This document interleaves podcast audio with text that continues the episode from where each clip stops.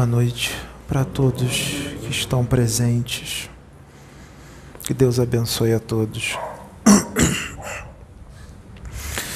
Hoje é dia 9 de novembro de 2023, hoje é quinta-feira. Essa palestra vai entrar no sábado, depois de amanhã. É eu iria falar hoje um outro assunto totalmente diferente. Na verdade, eu não iria falar assunto nenhum hoje, para falar a verdade. Hoje, quem ia trazer a mensagem seria uma palestra da Michele e depois seria uma mensagem da Jace. Mas a espiritualidade solicitou para as duas se elas poderiam falar o assunto delas depois, porque o assunto da Michelle é um pouco mais longo e o assunto da Jace é um pouco mais curto. E a espiritualidade solicitou que essa palestra fosse dada por mim, que se, essa palestra não fosse tão longa, como o assunto da Jace é de 15 ou 20 minutos, ela poderia falar o assunto dela depois dessa palestra. E a Michelle falaria a palestra dela outro dia. Vamos ver o que acontece porque a espiritualidade me pediu para eu falar devagar, com calma e falar o tempo que fosse necessário. Se ela não for tão longa, a Jace vai falar depois de mim. Se ela for muito longa e ficar cansativo, a Jace vai falar outro dia. É, Pai João de Aruanda incorporou em mim hoje e ele solicitou que essa palestra fosse dada é, e eu estou naquela naquela sinuca de bico, porque eu vou ser um instrumento que vai trazer essa mensagem. Só que é uma mensagem muito dura. É uma mensagem muito dura. E eu amo a todos, sem exceção. Eu amo a toda a humanidade. Eu amo todos os médios que estão aqui. Eu amo todas as pessoas que vêm aqui presencial, as que estão assistindo. Eu amo a humanidade de todos os planetas e de todos os universos. Eu não consigo odiar ninguém. Não é da minha essência. Eu não consigo sentir raiva. Se eu sentir uma raivinha, ela rapidamente vai embora. Eu não consigo manter essa raiva. Eu não gosto. Eu consigo amar aquelas pessoas que me odeiam e me atacam, que me caluniam, que me difamam eu não consigo odiá-las. Eu não consigo isso. É mais forte do que eu. Eu olho nos olhos do Arthur, eu sinto um amor imensurável por ele, porque eu enxergo Deus dentro dele, porque ele é um filho de Deus, uma essência de Deus. E quando eu olho para ele, eu sinto o amor de Deus muito forte por ele. Então não tem como eu não sentir um amor imensurável pelo Arthur. Você acredita nisso? Que eu te amo? Então, eu falo com sinceridade. Eu não só falo, mas eu sinto.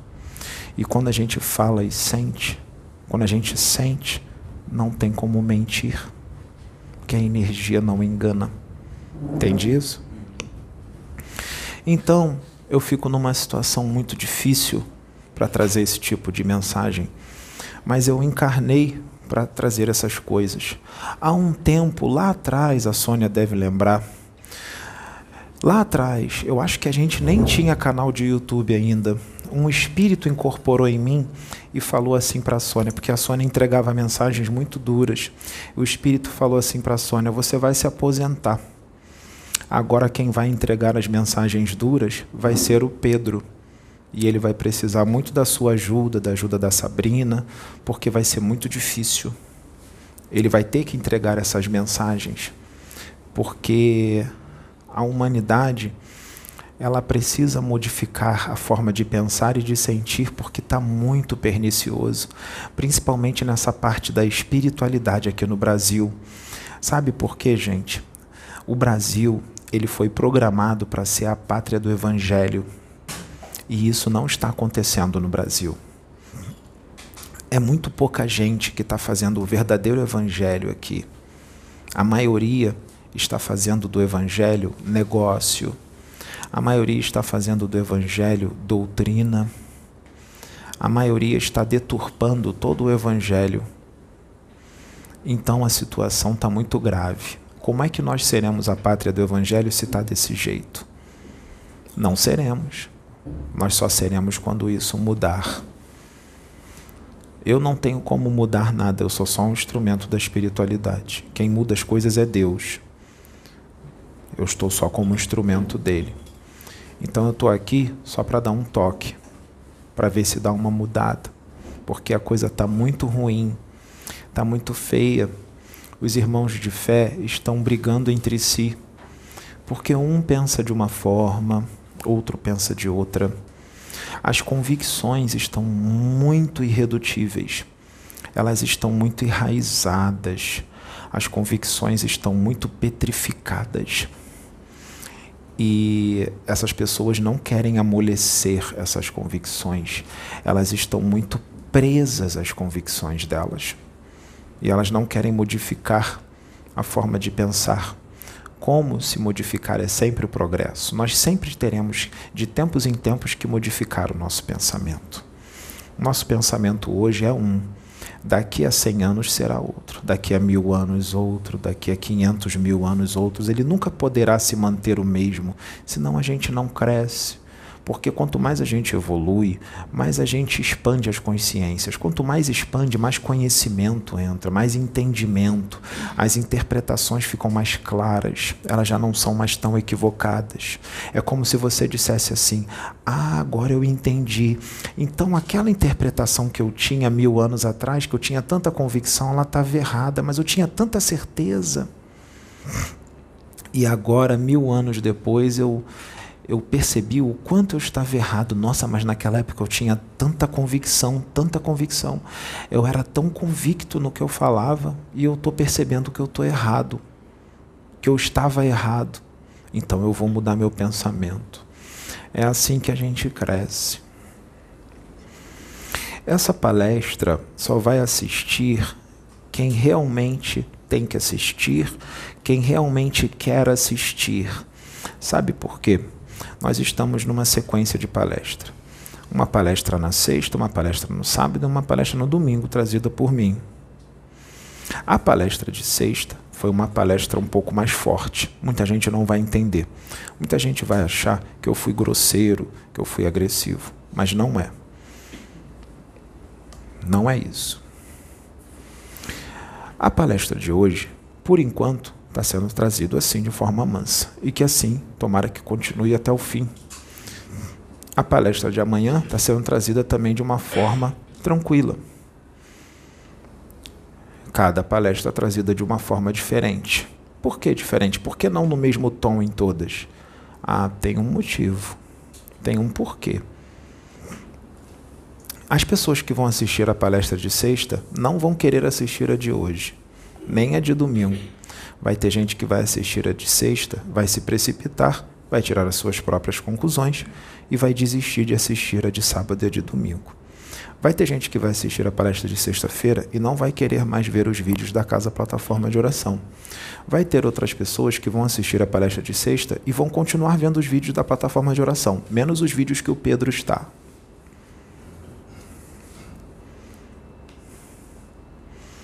Paciência. A espiritualidade avisou que iria me usar de uma forma muito dura e que eu não seria compreendido, mas que teria frutos, muitos frutos, no presente e no futuro.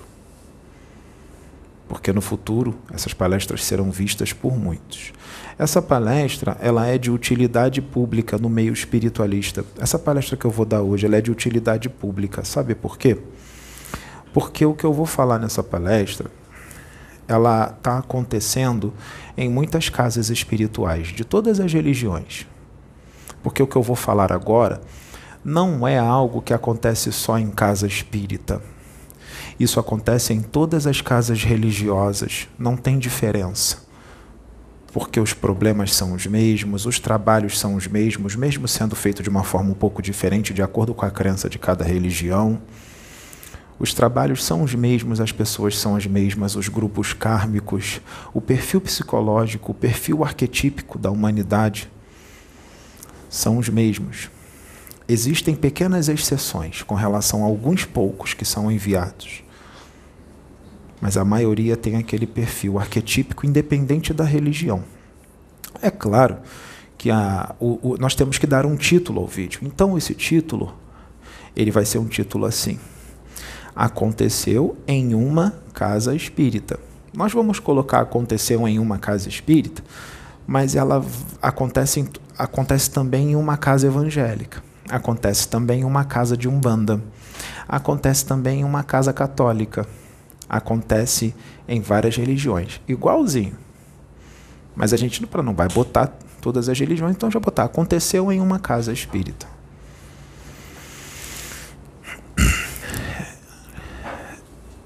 Então vamos pensar nessa casa espírita.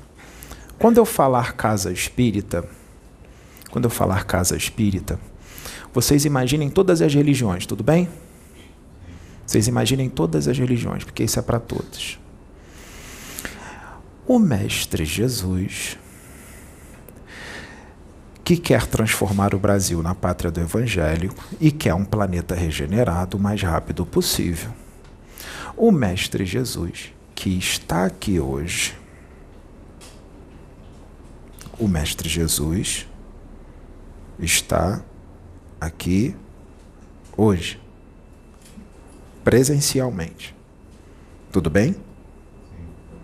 Nosso mestre está aqui.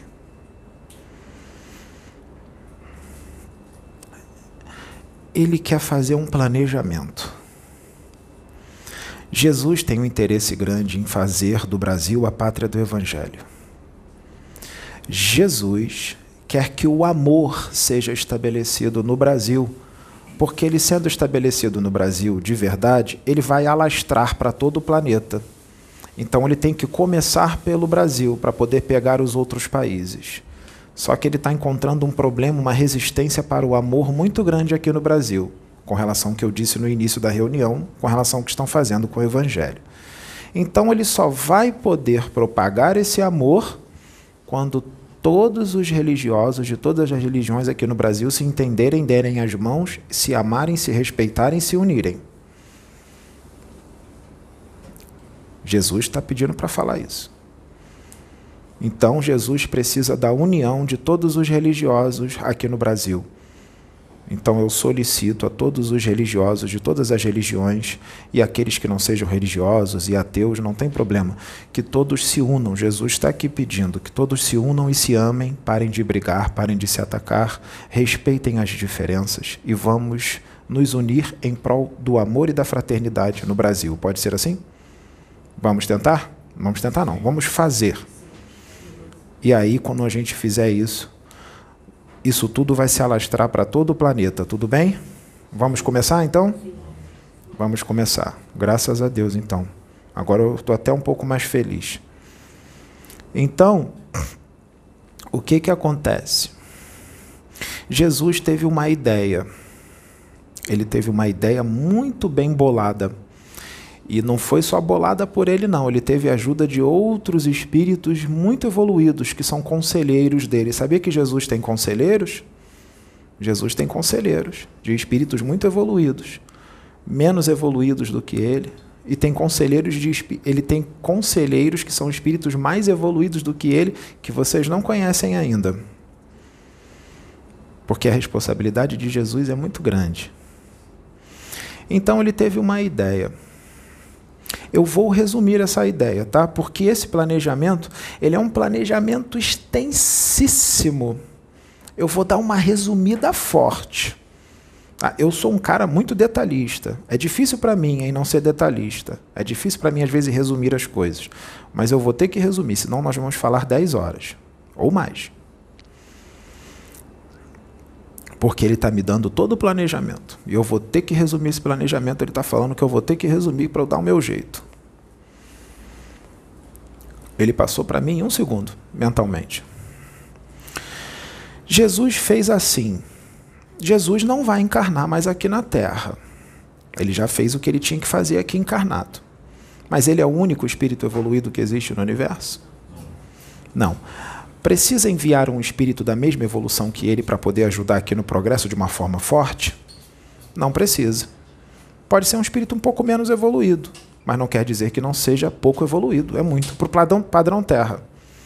Então Jesus teve uma ideia. Jesus chamou um dos seus anjos, um espírito que aqui é considerado é aquilo que vocês chamam de avatar. Avatar. Um espírito de uma evolução muito grande. Muito grande mesmo. Esse anjo que Jesus chamou já encarnou aqui na Terra várias vezes para ajudar no progresso da humanidade. E Jesus chama esse anjo para ele. Ele está pedindo para eu contar uma história, tá? É uma história apenas. Tudo bem? Jesus chama esse anjo e fala assim: Eu preciso que você encarne no Brasil para que você seja um médium. Eu quero que você encarne como médium. E você vai trabalhar num centro espírita. E Jesus passa todo o planejamento de tudo que ele vai fazer durante toda a encarnação como médium. E é um planejamento grande. Não vou falar tudo aqui porque vai demorar muito. Tudo bem? Vou falar só alguns tópicos. Jesus começa a preparar aquele anjo, porque o anjo aceitou. Difícil negá-lo, não é? Afinal, esse anjo já disse sim para Jesus muitas vezes, muitas vezes. Esse anjo, ele vem de dimensões celestes, ele vem de dimensões muito altas que a humanidade daqui não conhece. É um espírito ou outro que já encarnou aqui que conhece. Bezerra conhece, Chico conhece, Akhenaton conhece, Allan Kardec conhece, Madre Teresa de Calcutá conhece. São esses que conhecem. Tá? É desse tipo de espírito que conhece essa dimensão da onde esse anjo vem. Nessa dimensão, as evoluções não são as mesmas. As evoluções são diferentes. Existem alguns que são menos evoluídos, outros mais. E nessa dimensão, esse anjo chama muita atenção pela sua luz, pela sua evolução e pela forma como ele exala o amor que está dentro dele. Porque quando ele está lá, ele está em espírito, não está? Não tem corpo físico para atrapalhar. Então, onde ele passa, ele está exalando aquele amor por toda aquela dimensão para todos. O tempo inteiro, 24 horas por dia. É um espírito antigo, muito calejado, um espírito que já caminhou muito, já encarnou muitas vezes na Terra, mas já encarnou também em muitos outros planetas. Planetas mais evoluídos, de humanidades muito mais evoluídas do que a Terra. Mas momentaneamente ele está aqui há um tempo. Mas ele já vem de outros mundos, de outras dimensões, até mesmo de outros universos. Ele já viveu em outros universos, em planetas de outros universos. Um espírito muito antigo, de bilhões e bilhões e bilhões de anos de existência. Um espírito que tem uma bagagem espiritual estrondosa referente ao padrão Terra. Um espírito que tem um conhecimento absurdo mas não só um conhecimento intelectual, mas também um amor estrondoso, um espírito que está em equilíbrio na intelectualidade e no amor. Ele é tanto muito intelectual como muito amoroso, ele une os dois numa potência muito forte. Um espírito muito inteligente, que sabe usar as palavras, sabe falar, tem uma oratória maravilhosa, uma didática grande consegue convencer. E ele usa todo esse potencial que ele tem para ajudar na evolução de muita gente. Ele vai encarnar nesse centro espírita. Só que ele não pode fazer o trabalho sozinho. Então o que, que Jesus faz? Eu vou dar um número fictício, tudo bem? Jesus separa para trabalhar com esse médium nesse centro espírita mais 20 médiums, ou seja, 20 espíritos que Jesus levaria à reencarnação lá. Esses 20 médiums não são espíritos ruins, são bons espíritos. Um ou outro é que são espíritos um pouco muito complicados mesmo. Não vou dizer que é ruim, mas vamos dizer que são espíritos muito doentes, numa rebeldia muito grande. São inseridos para colocar ali também. Um ou outro que é muito rebelde já prejudicou muito esse anjo em outras encarnações, em outras vidas. Então, ele é inserido para trabalhar com aquele anjo, uma forma dele se redimir com aquele anjo. O anjo não tem débito nenhum com ele, mas ele tem débitos com o anjo. Então, ele trabalhando junto do anjo, ele consegue se redimir perante o anjo, ele consegue se redimir perante a humanidade todos os outros espíritos que ele prejudicou no plano astral e em outras encarnações. Um médium muito endividado, um ou dois assim desse jeito. E o anjo se prontificou com muito amor a ajudá-los, lá no centro espírita que ele vai encarnar junto com eles ajudá-los com muito amor e com muita paciência. O anjo sabia que quando eles encarnassem, o anjo teria muitos problemas com ele dentro com eles dentro do centro espírita. E o anjo teria muita paciência com eles lá dentro, com muito carinho, com muito amor, iria ter muita paciência com eles para que eles possam evoluir, porque não dá para mudar de uma hora para outra, leva tempo e o anjo sabe disso. Então ele ia ter muita paciência com esses dois médios. O anjo ia encarnar nesse centro espírita. E Jesus falou para ele uma das instruções: Meu filho, você vai ser usado por mim lá na terra, quando você encarnar, e pelos meus, pela espiritualidade, de uma forma muito diferente. Muito diferente. Você está encarnando num momento muito difícil da terra num momento de muito conflito, não só na religião, mas na política, no meio artístico, no esporte, na sexualidade. Por que, que eu estou falando isso? Querem ver assuntos polêmicos que causam muita briga, muito desentendimento? Religião, política, futebol e sexualidade. Estou certo ou estou errado? Olhem na internet as discussões sobre sexualidade, sobre política, futebol e religião, espiritualidade, para vocês verem se as pessoas se dão bem com relação a esses assuntos. Então Jesus disse isso para o anjo. Você vai encarnar nesse tempo, um tempo também de guerras de alguns países uns com os outros. Um tempo, meu filho, onde a doutrina religiosa, as convicções religiosas estarão muito arraigadas e a visão de espiritualidade, apesar de todo o conhecimento já adquirido e trazido, estará muito estreita.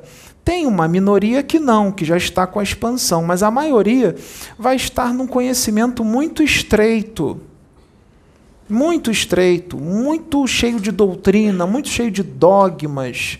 Teremos muito fanatismo, muito extremismo religioso. Você vai encarnar nessa época. Imagine, um espírito da envergadura dele, com a expansão de consciência que esse anjo tem, com a evolução que ele tem, encarnar nesse meio.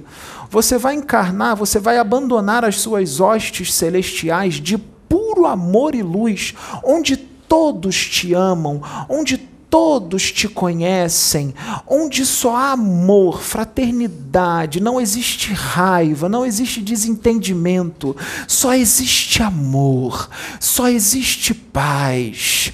A espiritualidade como ela é verdadeiramente.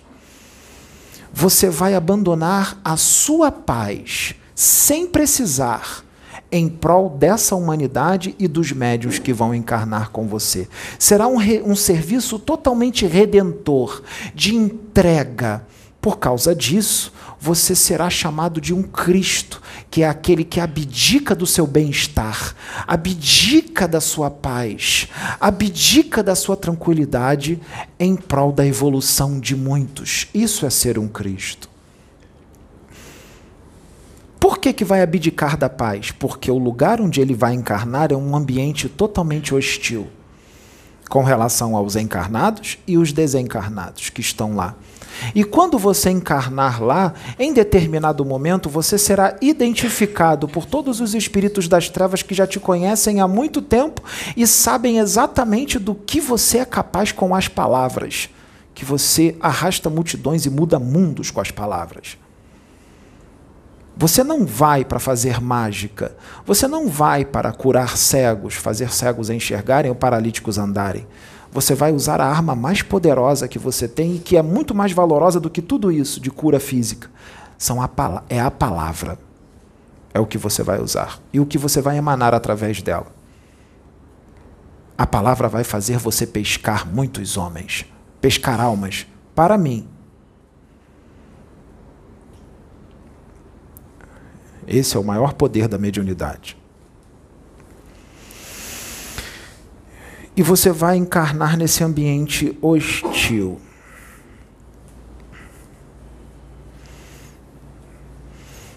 Você vai encarnar com esses 20 médiums. Cada médium vai levar a sua vida durante a encarnação até você aparecer. E Jesus disse: Você vai encarnar lá e você vai entrar num esquecimento total. Eu vou potencializar o seu esquecimento em cinco vezes em relação à humanidade que está naquele planeta. Eu preciso que você esqueça tudo de quem você é. Eu preciso que você viva uma vida normal, totalmente esquecido de quem você é. Você viverá uma vida normal. Você não poderá lembrar quem você é. Você estará totalmente no esquecimento. Mas a sua evolução e a sua expansão de consciência está ali dentro, mesmo no esquecimento. No momento certo, eu vou usar alguns desses médios que eu estou mandando, eu vou usar alguns deles para apertar o botão em você, para ajudar você a lembrar quem você é. Quando isso acontecer, você vai passar por um, um período curto de ajuste porque você vai vir de uma vida totalmente normal, um período curto de poucos anos de ajuste, vamos dizer assim, uns três anos. E aí você começa o trabalho, porque pela sua evolução, rapidamente você ajusta. Você não precisa de décadas ou séculos. Quando você lembrar quem você é, você se ajusta em pouco tempo, dois ou três anos, e já começa a fazer o trabalho. E aí você vai começar. Seu nome nessa encarnação na Terra será Antônio. Seu nome será Antônio, médium espírita. Médium espírita. Quando você começar a trabalhar, meu filho, é, de acordo com a evolução espiritual que você tem, se você aparecer só no centro espírita para um público de 100 pessoas ou 200 pessoas, é muito pouco. Por causa da, da evolução que você tem, a luz que você tem, eu preciso que você apareça para toda a humanidade. Porque quanto mais evoluído é o espírito, quanto mais experiente, mais pessoas Jesus bota nas mãos dele para ele cuidar. Quanto mais evoluído, mais pessoas Jesus bota na mão. Entenderam isso? Tá. E ele é capaz de, de auxiliar todas essas pessoas pela sua experiência, sua maturidade e a sua bagagem espiritual. Então eu preciso que você apareça para a humanidade inteira. Você vai abdicar da sua tranquilidade, da sua paz, porque você será muito atacado, mediante a forma que a espiritualidade vai te usar, totalmente diferente de todas as doutrinas e todas as religiões vigentes. Tudo que eles falam que é impossível vai ser feito através de você. Tudo que os religiosos dizem, isso não pode, isso é impossível, isso não pode de jeito nenhum, está contra a doutrina, isso não, tá, não tudo isso eu vou fazer através de você. Tudo isso que eles dizem que não pode, você vai fazer. Porque eles não sabem tudo. Eles não são detentores de todo o conhecimento do universo. Muito longe disso. Então eu vou fazer tudo o que eles dizem que não pode. Através de você. Com a experiência que você tem, você sabe que pode. Porque eu quero quebrar paradigmas, sistema de crenças, convicções irredutíveis. E você vai ser um instrumento para isso. Então, filho, o Jesus fala assim para o anjo: Então, filho, quando você encarnar lá, os trevosos, quando te identificarem, os trevosos desencarnados, os espíritos das trevas desencarnados, quando te identificarem porque eles te conhecem, sabem o que você faz com as palavras, você sabe o que eles vão fazer, não é, filho? E aí o anjo disse: Eu sei, eles tentarão me calar. Eles vão fazer de tudo para me calar. Aí o Jesus disse para o anjo: Certíssimo, você está certo. Eles farão de tudo para calá-lo. Como que eles vão fazer para calá-lo se eles estarão desencarnados e o anjo estará encarnado? Muito fácil. Os desencarnados usarão os seus instrumentos encarnados para calá-lo. Então, como é que ele começa? Como é que os espíritos das trevas começam a tentar calar Antônio? Quando Antônio começa a falar para o mundo. Eles fazem assim: eles vão atrás dos encarnados que estão em afinidade com eles, que pertencem a eles, que são amigos deles, que vieram de onde eles vieram. Eles fazem esses encarnados das trevas achar Antônio na internet, porque Antônio está na internet para o mundo inteiro pregando, para tentar fazer com que isso aqui se torne a pátria do Evangelho de uma vez por todas. Alguns acham Antônio por si mesmo, outros acham Antônio, sabe como? Muitos deles são médiums. E aí alguém, algum médium amigo deles, fala assim para eles: Olha, achei esse canal, esse médium Olha o que, que ele está falando, olha os absurdos que ele está falando. E aí esse, essa pessoa começa a assistir os vídeos. E quando ela começa a assistir, os espíritos das trevas que caminham com ele já começam a intuí-lo e inspirá-lo com tudo que ele tem que fazer com relação a Antônio. Fazem ele sentir uma raiva imensa de Antônio, porque eles são especialistas em trabalhar nas mentes e nas emoções. E não é difícil trabalhar nas emoções de, de, dessas pessoas, porque elas estão nessa frequência. Não foi difícil. E aí, como é que ele tenta paralisar Antônio? Como é que os espíritos das trevas tentam calar Antônio? Tentam calar Antônio fazendo com que essas pessoas, intuindo, inspirando, instruindo essas pessoas, a gravarem vídeos na internet atacando Antônio, tentando desacreditá-lo, desmerecê-lo, difamá-lo, caluniá-lo, injuriá-lo, tentando influenciar, usando esses instrumentos para influenciar um monte de gente a não acreditar nas coisas que Antônio fala. Essa é a trama das trevas. Porque ela começa pelas beiradas, as trevas. É o plano A. Esse é o plano A. Usar essas pessoas de fora, que Antônio nem conhece, nessa, na encarnação, né? Que Antônio nem conhece, para tentar calá-lo e para tentar abalar Antônio, para mexer nas emoções dele, para fazer com que ele recue mediante os ataques, para fazer com que ele se acovarde mediante os ataques. Só que Antônio, ele tem algo no espírito dele chamado, sabe o quê? Força. Uma força imensurável. Uma força muito grande ele tem. O espírito dele tem. É o tipo de espírito que, quando a ordem de Deus vem, já está feito. Independente do que ele vá passar. Mediante as crianças espirituais às quais ele vai lidar, que irão enfrentá-lo, desacreditá-lo, desmerecê-lo, difamá-lo. Ele tem coragem. Ele tem uma coragem imensa mesmo às vezes ficando chateado com algumas coisas que acontecem, toma um susto, porque não estava acostumado com aquilo, estava no esquecimento. Não está acostumado com aquela agressividade, com aquele julgamento, não está acostumado com aquela maldade, com aquele ódio, porque de onde ele vem não existe isso. Ele não consegue compreender isso. Quando as pessoas perdem o seu tempo para atacá-lo durante uma hora, duas horas, três horas na internet, ele não entende isso. Uma pessoa perder tempo para fazer isso contra ele porque ele não consegue fazer isso contra ninguém, ele não consegue entender isso, ele está muito além disso. Só que o que, que acontece? As trevas vão usando essas pessoas para atacar Antônio na internet. Só que não tem o resultado que eles queriam. Porque Antônio continua e essas pessoas que foram usadas pelas trevas para atacar Antônio, o tiro foi pela culatra, propagou mais o trabalho de Antônio. Propagou mais. Propagou muito mais o trabalho de Antônio. Não deu certo. Então as trevas faz um novo planejamento. Eles são muito inteligentes. Temos que convir que eles são muito inteligentes, esses espíritos das trevas. Eles, muitos deles, apesar de serem das trevas, eles fazem tudo com muita calma, pensando muito, devagar, como se fossem espíritos evoluidíssimos, extremamente pacientes. Eles não se desesperam. Eles controlam as emoções, são espíritos das trevas muito experientes, inteligentíssimos e intelectuais. Eles conhecem profundamente a mente humana e as emoções humanas. Eles conhecem. Então começa uma nova trama para calar Antônio. O plano B. Sabe qual é o plano B? Alguém adivinha? Não? Tentou usar os de fora, não conseguiu.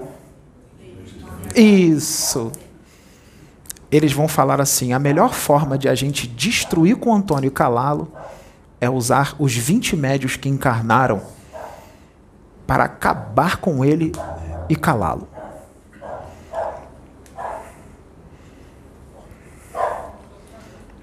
Só que eles não conseguem usar os 20 médios. Não conseguem usar todos. Eles começam a vir pelas beiradas. Sabe, o anjo Antônio, ele fala muito, porque essas são umas direções de Jesus, faz parte do planejamento da espiritualidade. Porque lembra do que eu disse no início? O falar é que muda as vidas, é que faz todo mundo evoluir, é que pesca as almas.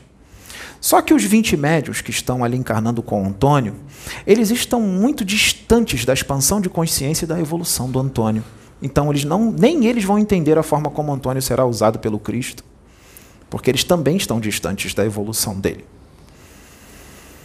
Então, quando Antônio começa a falar uma hora e meia, duas horas, duas horas e meia, três horas e até mais de três horas, os espíritos das trevas começam a intuir e inspirar alguns médiums para reclamar que as palestras estão muito longas e que não tem necessidade de falar tanto. Essa é uma forma já de tentar o quê? Calá-lo. Calá-lo. Já é ali as trevas atuando para calá-lo. Para ele não fazer o trabalho dele. E aí a espiritualidade maior está trabalhando para que isso seja revertido. Então, o próprio Antônio é usado nas palestras por espíritos para explicar para os médiums o porquê que ele está falando três horas, duas horas, duas horas e meia. E aí os médiums dizem assim: Ah, agora eu entendi. E aí param de perturbar com relação às palestras longas de Antônio. Quando os médiuns falam assim, ah, agora eu entendi, Antônio diz assim: haja paciência, graças a Deus, eu já entendi. Há 5 milhões de anos atrás eu já entendi tudo. Como eles não entendem? Claro que não entendem. Antônio tem uma expansão de consciência anos-luz deles. Já entendeu tudo desde o início. É necessária expansão de consciência e evolução espiritual para entender que você muda mundos primitivos no que você fala. É assim aqui na Terra há milênios, com todos os profetas que foram enviados. Os profetas fazem o quê? Eles falam. Então Antônio sabe disso, porque ele já faz isso há muito tempo, não só aqui na Terra, como fez em outros mundos. Já teve mundo que Antônio encarnou o anjo Antônio encarnou, que estava muito pior do que a Terra. Ele tentou de tudo lá para fazer com que aquela humanidade amasse. Ele tentou de tudo.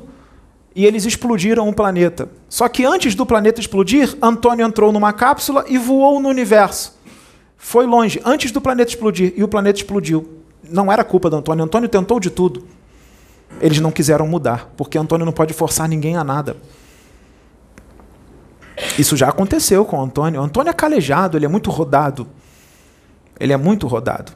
Então ele conhece o perfil psicológico e a forma de pensar de outras humanidades e dessa humanidade aqui da Terra. Porque muitas humanidades a qual ele já, ele já encarnou pensam muito parecido com a humanidade daqui da Terra. E muitos que estavam lá nesses planetas que ele encarnou estão encarnados aqui na Terra. Hoje estão fazendo tudo de novo.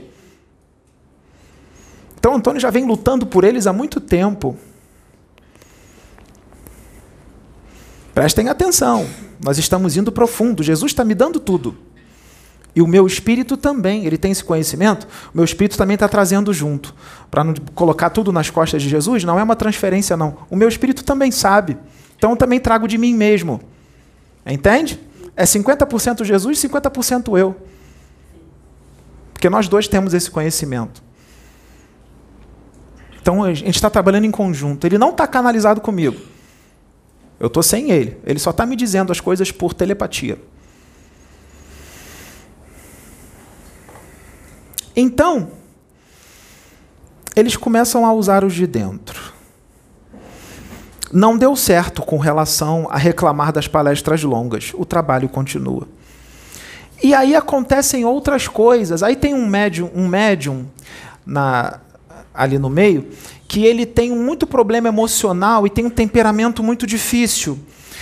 E esse médium, ele sempre incorporou inconsciente. De repente, naquele trabalho, do nada, ele incorporou a vida inteira inconsciente. Ele começa a incorporar consciente e ele não sabe lidar com aquilo. E aí entra um negócio. Quando ele incorporava inconsciente, ele esquece tudo, é o espírito, não é? Mas quando ele começa a incorporar consciente, sabe o que, que acontece? O animismo dele está presente. Então, muita coisa que esse médium começava a fazer incorporado, nem sempre era o espírito, era o próprio médium que falava dele mesmo pelo seu temperamento difícil. E já enfrentou o Antônio dentro do centro espírita, no meio da reunião, na frente de um monte de gente, incorporado com um herê, afrontando Antônio. Não era o herê, era o médium. Porque o médium era rebelde e difícil muito difícil, um temperamento muito difícil. Então, essa também foi uma tentativa de espírito das trevas. Aconteceram várias tentativas. Eu não vou falar aqui todas as tentativas que aconteceram, senão a gente vai ficar aqui até amanhã. Todas elas não deram certo. Não deram certo. O trabalho continuou com Antônio. Aí, o espírito das trevas não viu outra escolha, não teve outra alternativa senão jogar sujo, muito sujo, pesado contra Antônio, muito pesado. Qual era o planejamento? Olha o planejamento do espírito das trevas. O espírito das trevas planejou assim: Eu vou fazer com que tudo que Antônio diz seja deturpado com que seja tudo distorcido. Eu vou transformar o anjo em vilão. Eu vou fazer com que as pessoas vejam ele como vilão. Esse é o planejamento. Eu vou fazer a coisa se reverter. Eu vou fazer como, ele, se ele, como, se ele, como se ele possa ser visto como um vilão. Para calá-lo de uma vez por todas. Entre esses 20 médiums que estão ali, tem gente de tudo quanto é religião diferente nesses médios. E outros nem religião têm.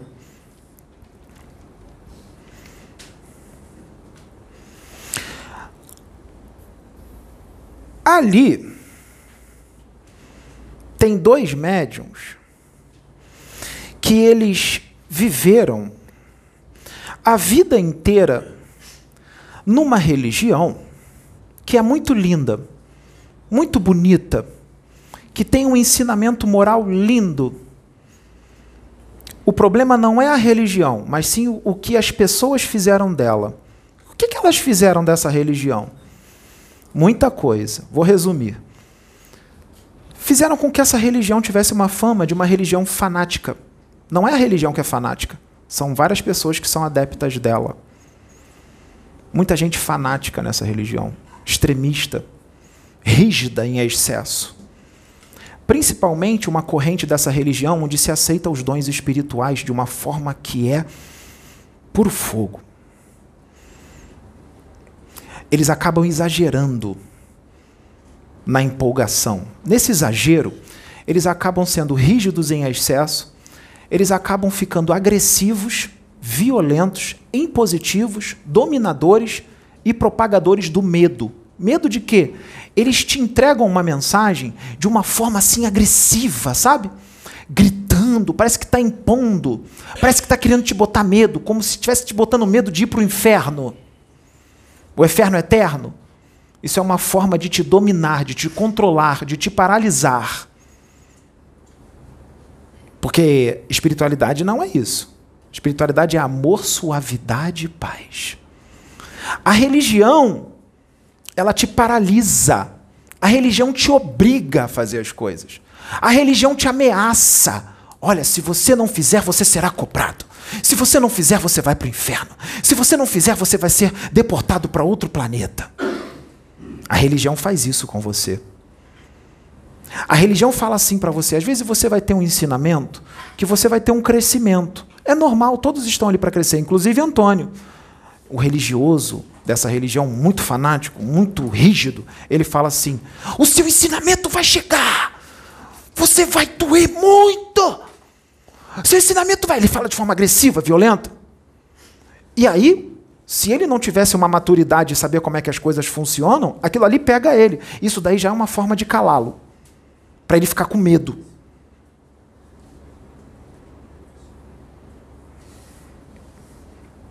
Eu vou voltar nessa parte que eu falei. Agora eu vou em outra. Tudo bem? Depois eu volto nessa parte. Então tem alguns médiuns ali que vieram dessa religião. Apesar de ser bons médiums, boas pessoas, tem algumas coisas que precisam ser modificadas, inclusive coisas que já vêm sendo arrastadas por muitas vidas. Tem uma médium ali nesse centro espírita que o nome dela é Marinalva. Marinalva é evangélica desde que nasceu.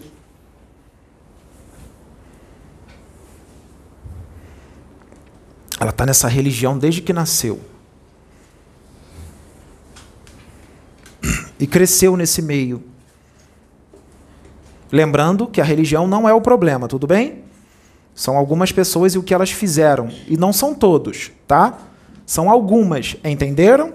Para não distorcerem o que eu disse? Não são todos. Porque nos tempos de hoje, nessa religião, Muitos adeptos estão abrindo a mente e estão vendo de outra forma as coisas. Eles estão expandindo a consciência, estão vendo a religião de outra forma. Nem vê mais como religião. Eles já estão inserindo a espiritualidade ali sem perceber que estão inserindo.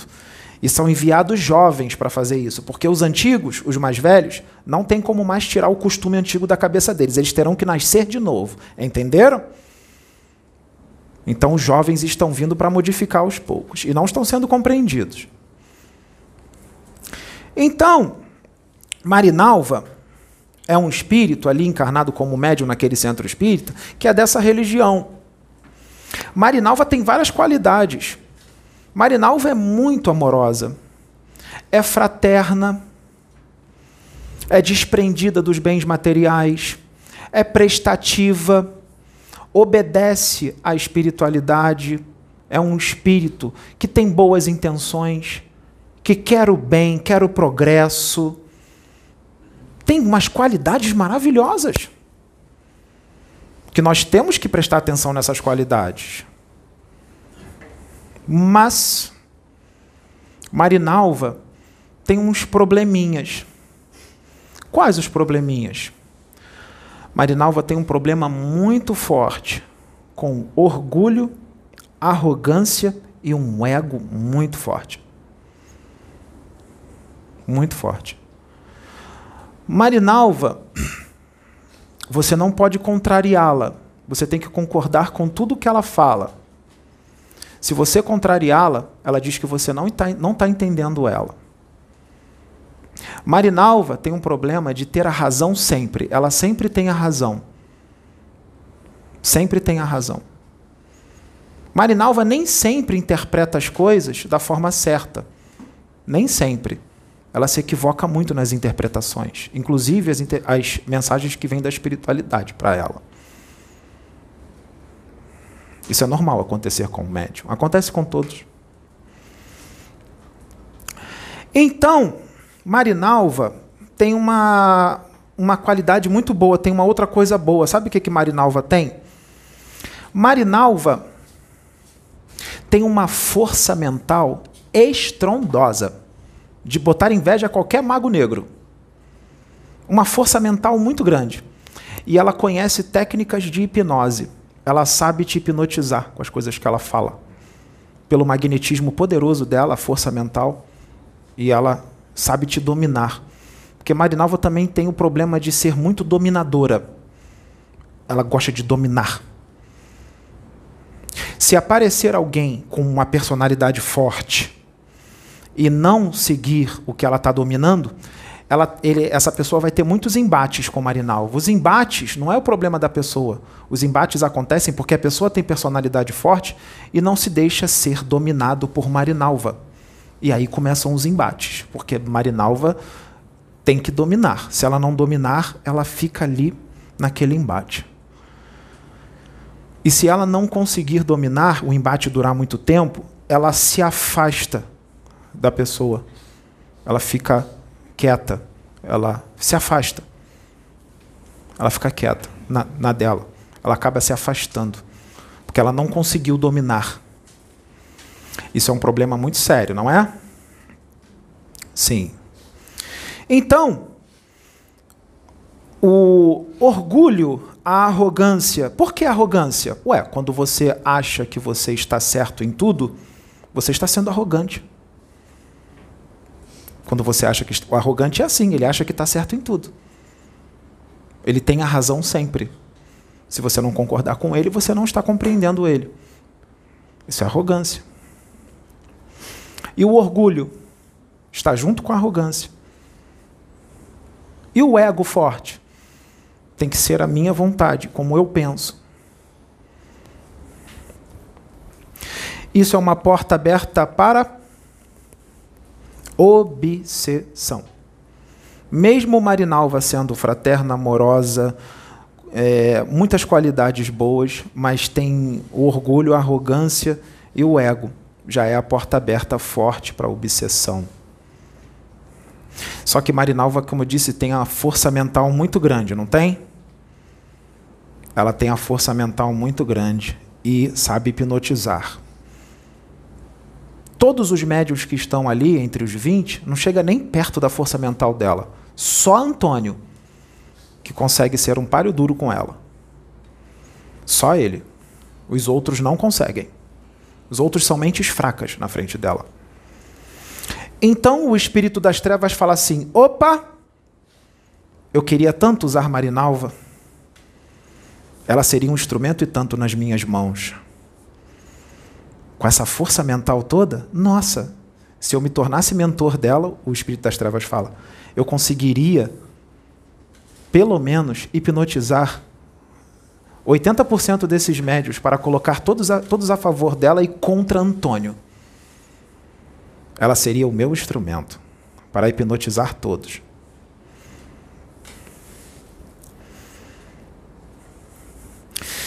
Nem esse espírito das trevas tem a força mental de Marinalva. Então, como é que ele consegue dominá-la? Pelo orgulho de Marinalva, pela arrogância e pelo ego dela. E pela sintonia. Porque com orgulho, arrogância e ego, a vibração cai. Fora a vibração de tristeza, vitimismo e tudo mais. E aí, o que, que acontece? Com esses sentimentos complicados, Marinalva permite que o espírito das trevas, dominador de mentes e especialistas em fascinar, entre. Ele é um especialista em fascinar. Ele é um especialista em fascinar? Sim, ele vai fascinar Marinalva. Marinalva já tem o problema de achar que tem a razão sempre, já fica fácil. É uma das características da fascinação, ela já tem. Tem um orgulho forte e o ego fica fácil para fascinar. Então, esse espírito das trevas, ele começa todo um trabalho com Marinalva. Marinalva é muito religiosa, ele vem, ela vem dessa religião, então, muitas das vezes é um benfeitor que está falando com ela, dando as direções, mas ela sempre fala: o Pai está falando comigo, é Deus. Quando na verdade são benfeitores espirituais, são mentores. E o espírito das trevas sabe disso. Então, Marinalva acaba tendo uma fé cega. Uma fé cega que paralisa o raciocínio, que retira o teu livre-arbítrio. Essa fé cega é com Deus. Eu tenho fé cega em Deus. Tudo que Deus mandar, Eu faço. Então o espírito das trevas diz assim: Eu vou ser o Deus dela. Eu vou falar na mente dela como Deus, como o Pai. Eu vou dar as direções. Eu sou o Deus que dará as direções para ela. E aí ele começa todo um trabalho em Marinalva de fascinação. Não é contra os 20 médios, porque ele não quer calar os 20 médios. O espírito das trevas quer calar Antônio. Antônio é que é a ameaça. E agora, ele, agora que ele conseguiu um instrumento perfeito, ele vai largar o osso? Não vai largar de jeito nenhum. Então, ele começa a dar direções para Marinalva. E começa a falar um monte de coisa para Marinalva como se fosse o pai. Marinalva acha que é o pai. Ela está fascinada. Esse espírito fascinador, ele inspira a confiança cega no fascinado, na, que é a Marinalva. São as características da fascinação. Vamos lá? Nas características da fascinação, o espírito fascinador ele insere uma ilusão na mente de Marinalva, ou seja, algo que não existe, interpretações e direções totalmente deturpadas da realidade que não existe, distorcendo tudo, ilusão. Marinalva, o espírito fascinador, ele inspira confiança cega nele, ou seja, como Marinalva acha que o espírito fascinador é Deus, então ela tem confiança cega em Deus, porque Deus sabe tudo, Deus é por amor, não vou duvidar de Deus. Então ficou fácil para ele inspirar confiança cega, não ficou? Ele inspira a confiança cega em Marinalva, nele, a confiança nele.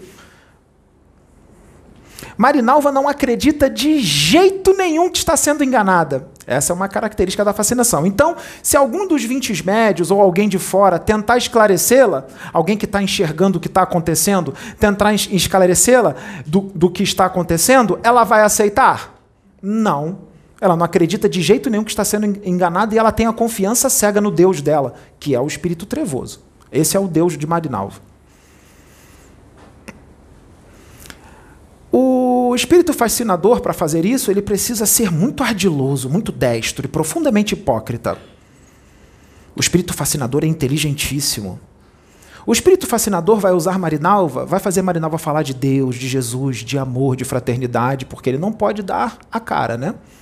Então, ele vai fazer com que Marinalva pareça um anjinho e vai fazer com que Antônio pareça o diabo. Ele quer colocar Antônio contra os médiuns e contra toda a humanidade que Antônio veio pregar para trazer revolução espiritual e expansão de consciência. O espírito fascinador tem um planejamento e tanto. É um planejamento de um mestre. É um planejamento de um gênio. Porque a Marinalva não vai aceitar de jeito nenhum, mas de forma alguma, que está sendo enganada. Ela achará isso um absurdo porque ela dirá que confia no pai e ela vai dizer que o pai não deixa ninguém tocar nela. Só que no universo as coisas não funcionam assim, porque tudo é frequência e sintonia, não importa quem você seja, quem você fez. Se você abrir frequência para a entrada do espírito das trevas, ele vai entrar. Abriu como? Com o orgulho, a arrogância e o ego, mas ela mesma vai dizer que não tem isso. Isso já é um indício da arrogância dela. Porque o religioso, ele, no fundo, no fundo, de forma inconsciente, ele acha que ele não tem sombras. Ele fala, eu tenho sombras, eu tenho defeitos, mas é tudo da boca para fora. Ele acha que ele só tem luz. No fundo, no fundo, ele acha que ele só tem luz. Ele não encara as suas sombras e o que ele tem que curar de jeito nenhum.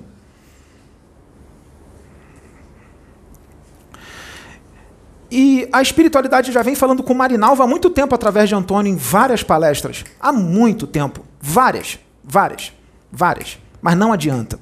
Até que chegou nesse ponto crítico, precário, fazendo com que o trabalho esteja prestes a acabar. Ele já vem falando com ela há muito tempo. E ela não ouve, não muda. E o trabalho está prestes a acabar por causa da postura de Marinalva.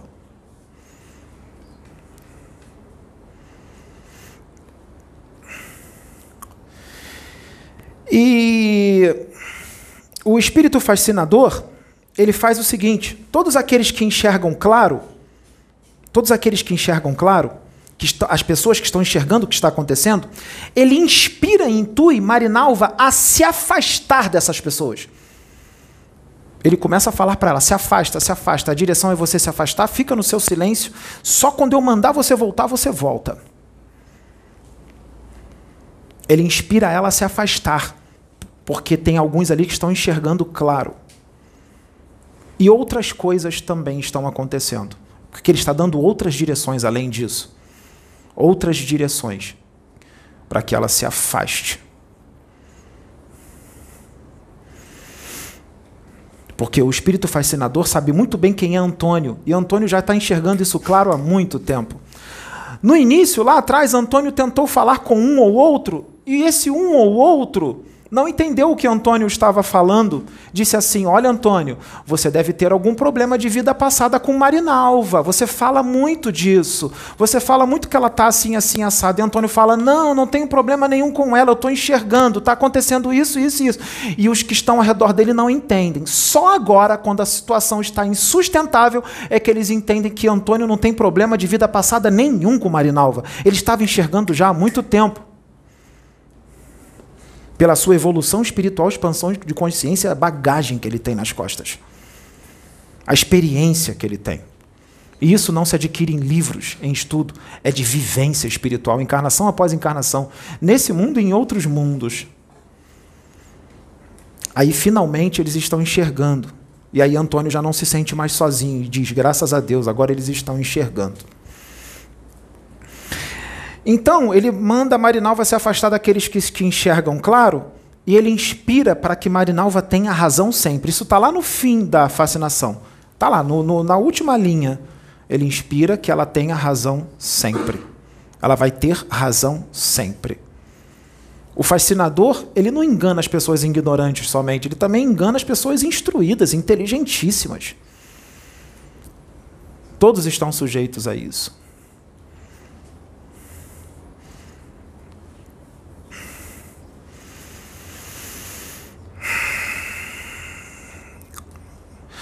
Marinalva quer educar muitas pessoas, dentro da família e fora, do jeito que ela acha que é o certo. E nós não temos como fazer isso. Nós não temos como educar as pessoas da forma que a Marinalva acha que é a certa. De forma muito rígida.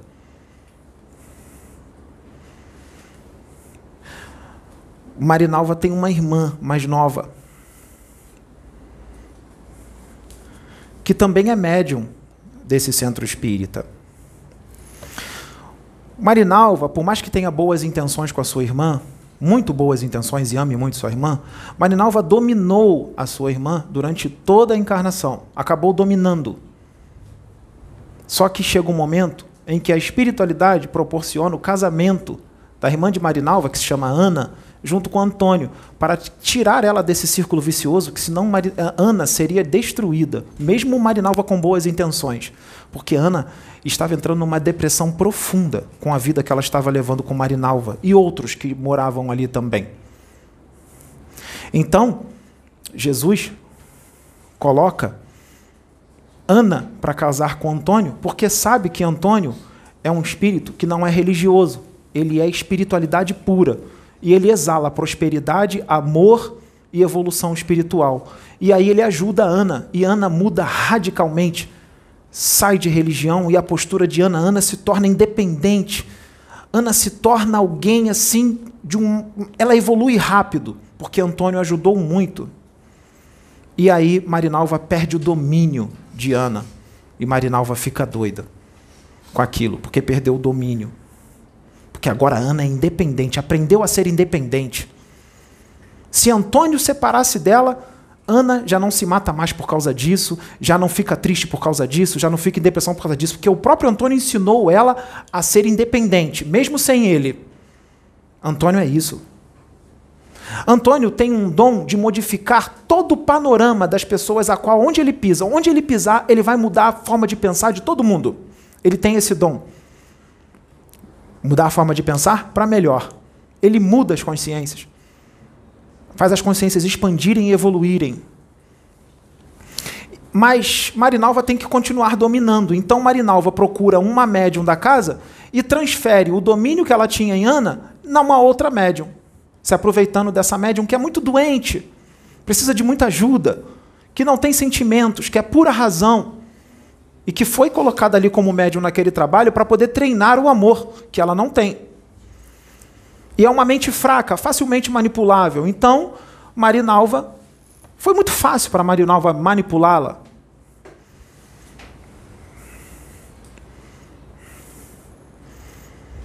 Marinalva também cometeu um erro.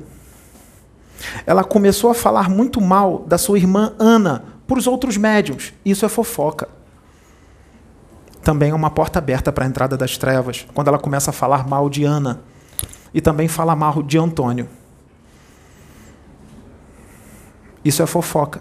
Também abriu a entrada, não só para esse fascinador que já estava ali, mas para muitos outros que construíram tendas uh, astrais dentro do centro espírita.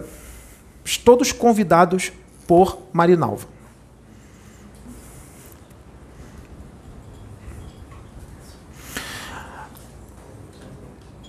Até que chegou um momento que Antônio ele dá uma palestra uma palestra que Antônio fala de médiums. E ele fala de sequestro do corpo mental inferior, ele fala de orgulho, ele fala de arrogância, ele fala de. É, ele fala de médiums que querem comandar. Ele fala disso tudo. E Marinalva está assistindo a palestra de Antônio. Naquele momento, o mentor de Marinalva está ali o espírito das trevas que está fascinando ela. E ela começa a receber a direção desse espírito das trevas com relação ao que está acontecendo na palestra. O espírito das trevas, lembre-se que ele se, ele se faz de Deus. Ele fala com Marinalva como se ele fosse Deus. E ele começa a falar assim na mente de Marinalva: Filha, tudo isso que Antônio está falando, ele está sendo usado para ele mesmo. Ele é que é o arrogante. Ele é que é o orgulhoso. Ele é que gosta de comandar e fazer as coisas do jeito que ele quer. Entendeu, filha? Ele está sendo usado para ele mesmo, quando na verdade ele estava sendo usado, usado para ela e para outros, muitos outros que estão desse jeito. Mas o intuito do espírito fascinador é fazer com que Antônio se torne o vilão, porque ele quer calar Antônio, ele quer acabar com Antônio de uma vez por todas. E ele está conseguindo, através de Marinalva, que é aquela que mais lutou para que aquele trabalho espiritual acontecesse, aquela que mais lutou está sendo a maior responsável pela destruição do trabalho. E agora? Como é que nós vamos resolver isso? Como é que nós vamos resolver isso? Será que estamos a um fio desse trabalho espiritual acabar nesse centro espírita? E será que, será que é necessário que ele acabe para que depois ele levante mais forte? Será que os outros vão pensar assim: agora esse trabalho acabou, mas quando menos esperar, esse trabalho vai levantar com uma força absurda, porque Deus é perfeito em tudo que ele faz? Por isso, Antônio tem que se manter forte ele tem que continuar, independente do que Marinalva esteja fazendo e os outros estejam fazendo, o que esteja acontecendo. Ele tem que se manter firme. E ele tem que emanar muito amor para Marinalva. Isso não vai ser difícil para ele, sabe por quê? Porque Antônio ama Marinalva de uma forma estrondosa. Isso não é da boca para fora, ele ama mesmo. E ele quer ajudar Marinalva. Ele quer que Marinalva se enxergue. Ele quer que Marinalva se olhe no espelho. Mas o espírito fascinador que se faz passar por Deus diz para Marinalva dizer para ele para ele se olhar no espelho. É o pai que está mandando você se olhar no espelho.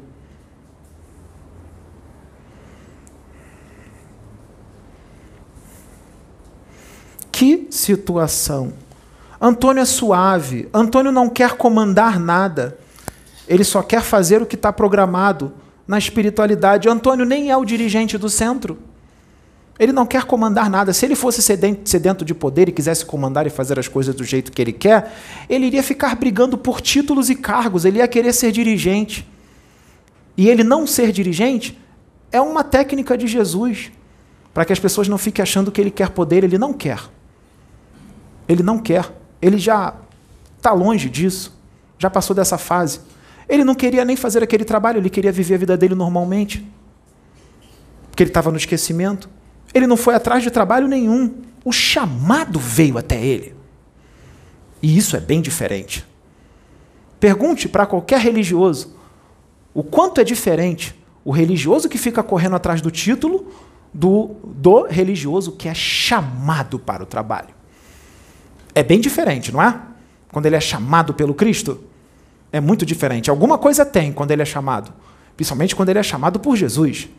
Se ele foi chamado por Jesus, pode ter certeza, o negócio é grande. Lembra de Paulo de Tarso? Ele foi chamado por quem? Por Jesus. Foi Jesus que apareceu para ele. Jesus já vem preparando Antônio há muito tempo durante a encarnação. Antônio vem desdobrando com Jesus durante toda a encarnação e não entendia por que desdobrava com Jesus. Jesus já vinha preparando ele, como preparou no plano espiritual, mas Jesus sabia que ele estava no esquecimento e tinha que continuar trabalhando, tinha que continuar falando com ele.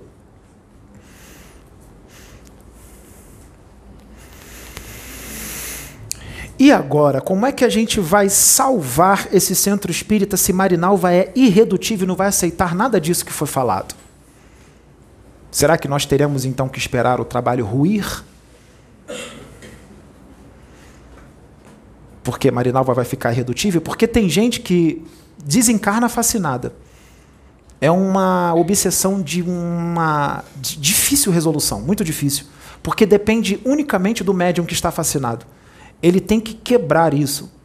Marinalva tem uma força mental muito grande. Ela pode quebrar isso. Ela é mais poderosa do que o espírito das trevas que está fascinando ela. O espírito das trevas, ele começa a mostrar umas coisas que são por ilusão para ela, como na fascinação. Ele começa a dizer para ela que ela tem uma missão com não sei quais espíritos, que só ela pode resgatá-los, que ela veio preparada para resgatá-los. Tudo mentira, tudo ilusão. Esses espíritos nem existem. Nem existem. Eles nem existem. Não é Marinalva que vai resgatar. Esse tipo de espírito muito poderoso, essas consciências cósmicas do mal, só o Cristo tem poder e autoridade para resgatá-lo. Nenhum médium aqui na Terra tem. Só o Cristo. E se o Cristo quiser, ele resgata assim, ó. Ele não precisa de Marinalva para isso. Isso é uma ilusão. Tira isso da cabeça. Tira, tira, tira. Isso é ilusão total. O anjo Antônio encarnado, ele enxerga todos como irmãos. Não importa se é Arcanjo Miguel, se é Jesus, se é alguém superior a Jesus. O Antônio, o anjo Antônio reencarnado, apesar dele ser menos evoluído do que Arcanjo Miguel, do que Jesus e do que outros superiores a Jesus, ele já adquiriu um nível de maturidade de enxergar esses espíritos sem venerá-lo, enxergá-los como iguais, como irmãos. Ele é maduro.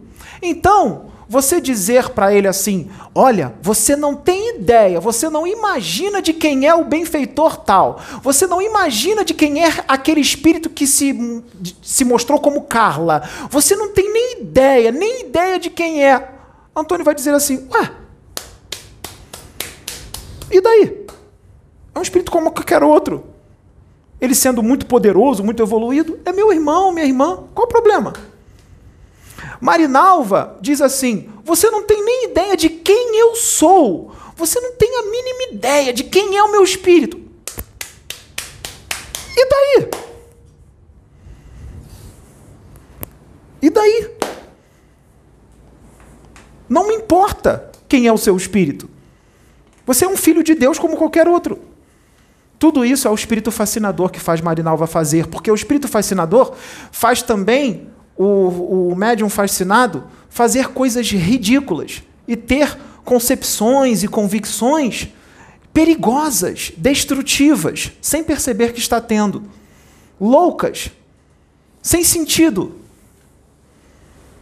O espírito fascinador faz isso.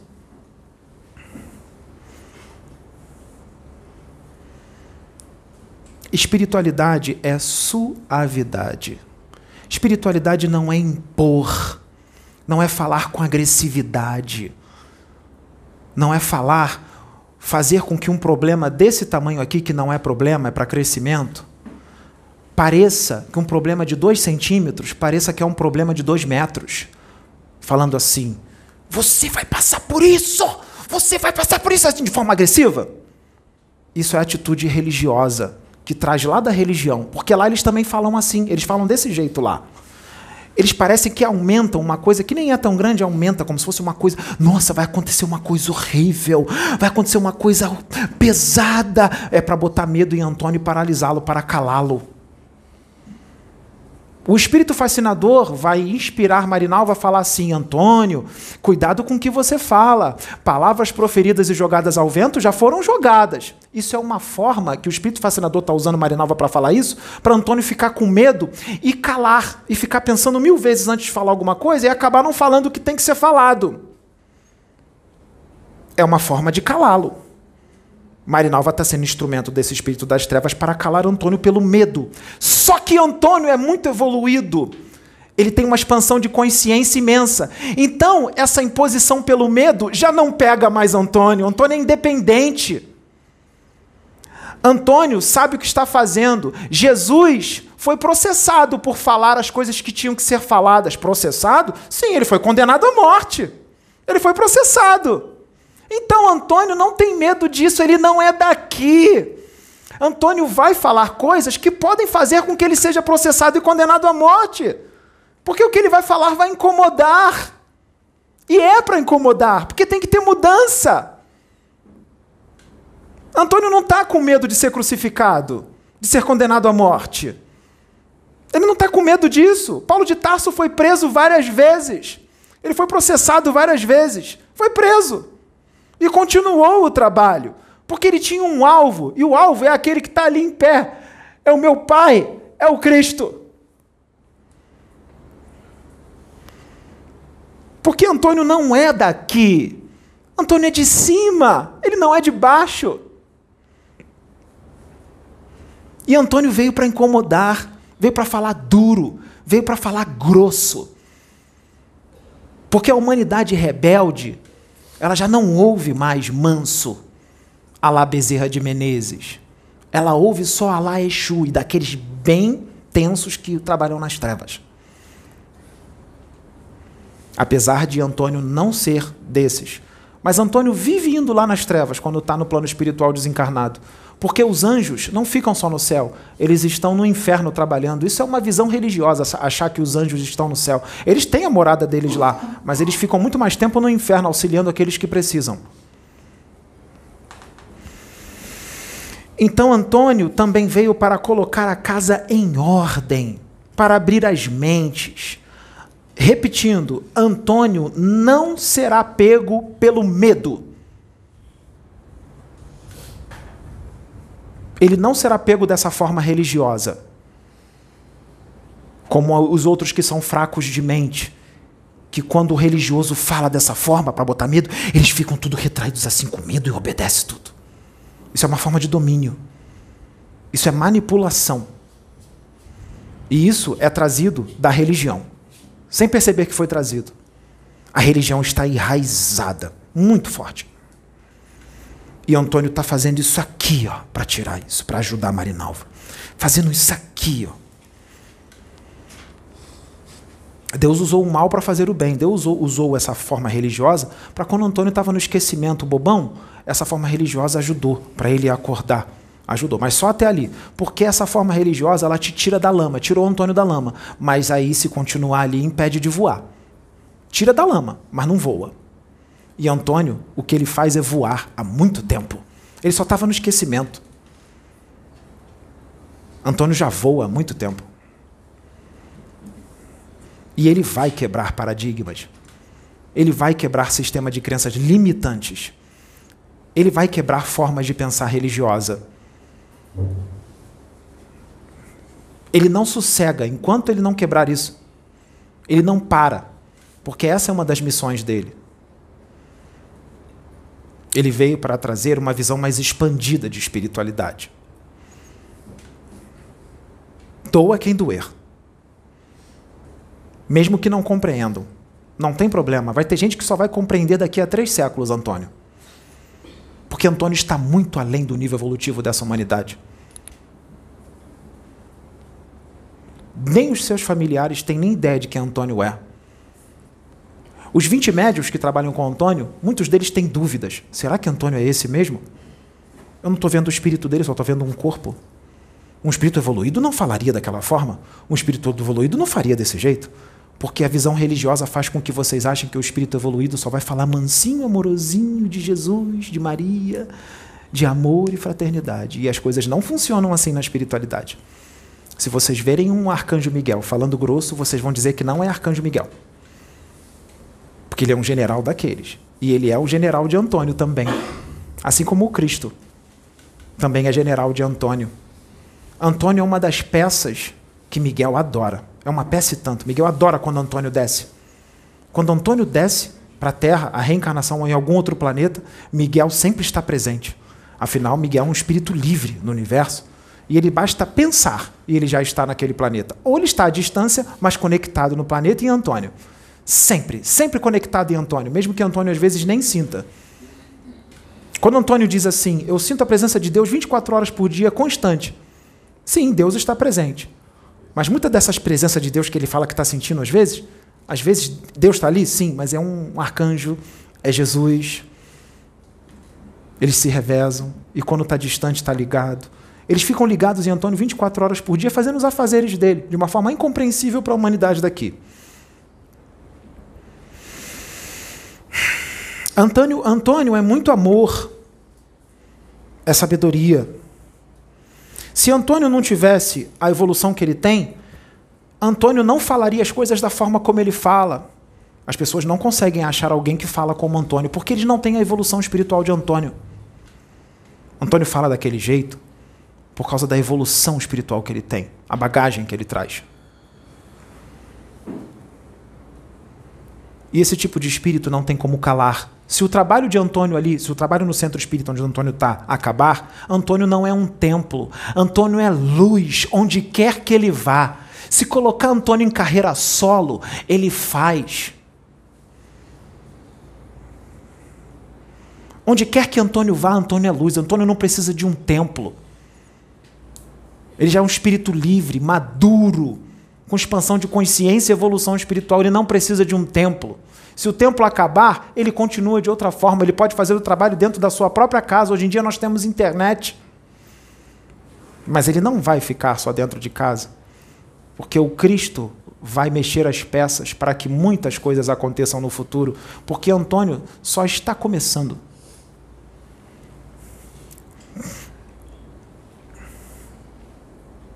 E agora? E agora? O trabalho espiritual do centro espírita que Antônio trabalha está por um fio de terminar. Está por um triz. Esses espíritos das trevas que fascinam, eles sabem que não vão vencer, mas eles sabem que podem atrasar um pouco. E isso daí para eles já é uma vitória imensa. E ele está usando os instrumentos que mais lutaram para o trabalho espiritual acontecer. Esses são os maiores responsáveis para ele ser destruído.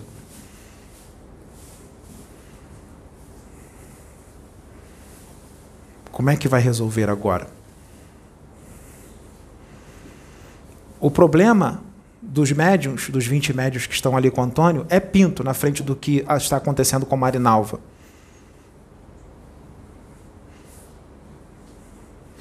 Se Marinalva ajustar o que tem que ajustar, o Mago Negro vai embora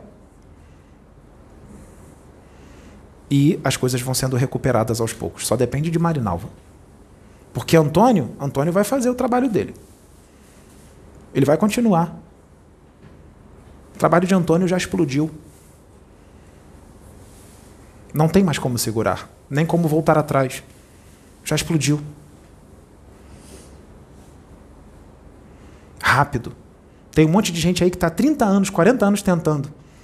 Antônio conseguiu em poucos anos uma projeção imensa pela sua luz, pela sua evolução espiritual, pela presença do Deus vivo nele, de verdade, sem religião, sem agressividade, sem fanatismo religioso, suave, sem gritaria, sem querer dominar os outros, sem querer impor, sem querer colocar medo.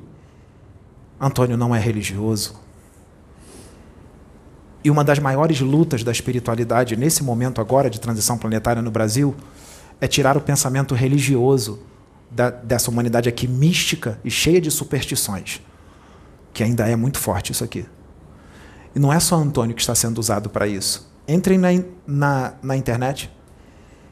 Tem vários jovens na religião evangélica que já estão com uma consciência totalmente expandida. Eles podem não acreditar em reencarnação, mas não, não tem problema. Eles estão pregando de uma forma totalmente diferente. Vejam os pastores antigos e vejam os, os novos de agora. Muitos deles estão sendo vistos como hereges, como desviados, como ovelhas negras. Não, não, não. Sabe quem são eles? São espíritos evoluidíssimos que vieram para trazer expansão de consciência dentro daquela religião. Ele pode não acreditar em reencarnação agora porque ele está no esquecimento, mas o espírito dele acredita. Quando ele volta para o plano espiritual, ele lembra de tudo na reencarnação e tudo mais. Não tem problema ele não acreditar em reencarnação agora. Só o trabalho que ele está fazendo dentro da religião evangélica, de uma forma muito mais expandida do que antes, já está lindo, está maravilhoso. Todos eles são servos do Cristo, foram preparados por Jesus para estar naquela religião para trazer uma visão diferente. Porque muitos lá atrás levaram uma, uma visão retrógrada de espiritualidade, uma religiosidade muito forte. Marinalva está nessa visão ainda. Mesmo falando de reencarnação, da imortalidade do espírito, de universo, de outros planetas de extraterrestre. Sem perceber, ela está nessa visão retrógrada.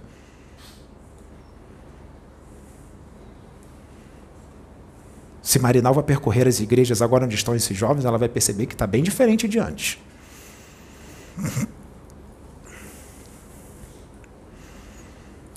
Antônio vem para incomodar ele vem para sacudir. Ele vai sacudir.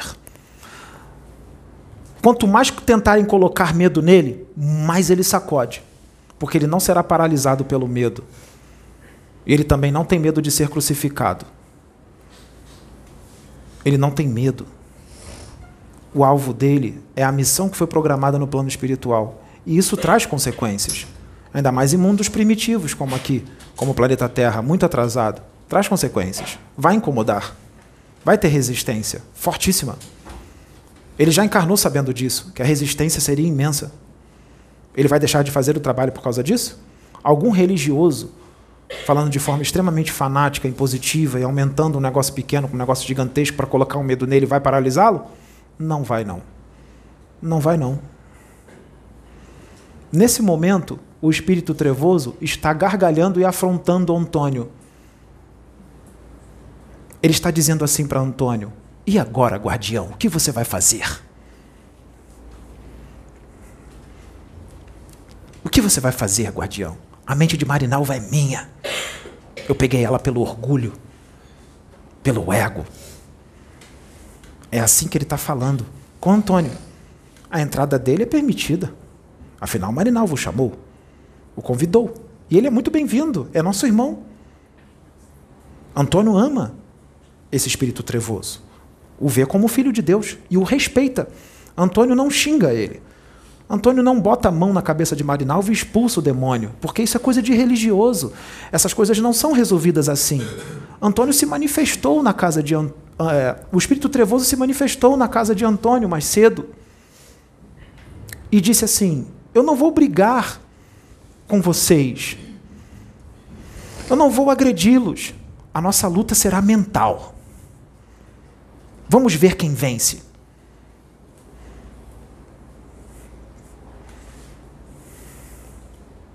Assim o espírito das trevas disse. E agora, quem vai vencer? A luz ou as trevas? Quem será que vai vencer? O anjo ou o espírito das trevas? Afinal, será que o anjo é anjo realmente? Eu não estou vendo o espírito dele, eu só estou vendo um corpo opaco e sem brilho. Antônio foi atacado a encarnação inteira. Vocês sabiam disso? Os espíritos das trevas usavam os amiguinhos dele para atacá-lo. Ele não entendia o porquê ele era tão atacado pelas pessoas. Será que esses amiguinhos estavam sendo intuídos e inspirados por alguém invisível? Ou alguém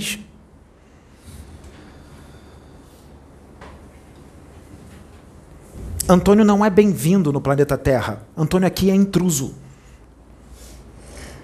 Antônio aqui não é bem-vindo. Porque o planeta Terra ele é dominado pelas trevas ainda, muito forte. E Antônio é da luz. Mas não é uma luz pequena nem média, é uma luz bem grande. Antônio tem uma luz tão grande que no plano espiritual ele é chamado de pequeno sol.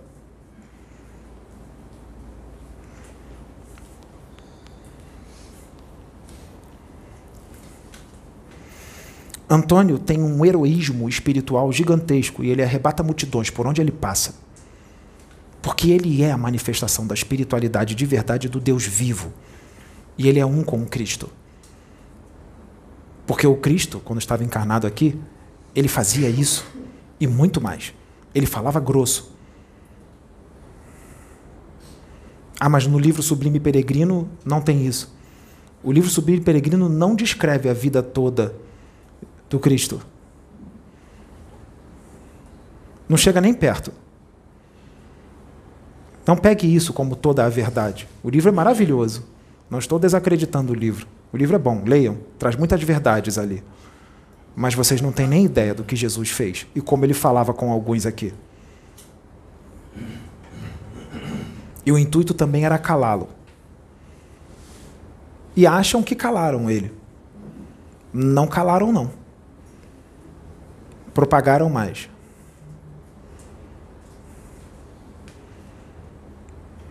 Quando eles destruírem o centro espírita que Antônio trabalha, vão achar que calaram Antônio. Sabe o que, que vai acontecer? Vai propagar o trabalho de Antônio. E alguma coisa que Antônio tenha falado, que as palavras proferidas já jogaram e já foram, que possa causar algum outro desentendimento ou uma falta de compreensão, vai fazer com que o trabalho de Antônio também seja propagado.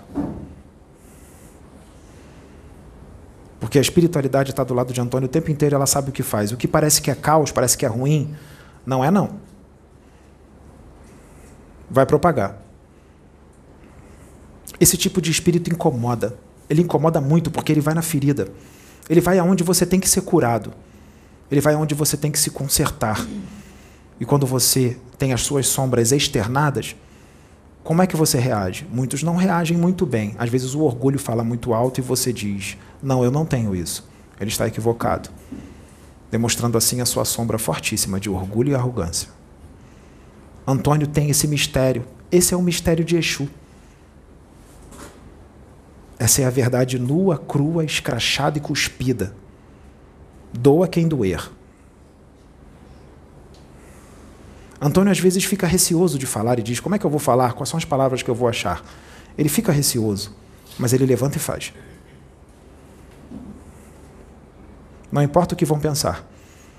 E o que ele faz, por mais que pareça ser algo que não é, não é bom, ou ele está implicando, ou ele está atacando, não, ele faz porque ele ama. Ele nem precisava estar aqui. Ele nem precisava encarnar aqui. Perguntaram para ele no plano espiritual se ele queria voltar. Ele disse: Não, eu vou lá, porque eu vou terminar o serviço. Eu tenho toda a eternidade para retornar. Antônio pensa a nível de eternidade. E uma encarnação, duas ou mais três na Terra, para ele é um piscar de olhos. Antônio é tranquilo, ele leva a vida na suavidade.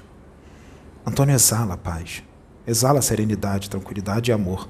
Todos aqueles que ficam do lado dele ficam calmos, por causa da aura dele de serenidade, tranquilidade e paz pela sua evolução espiritual.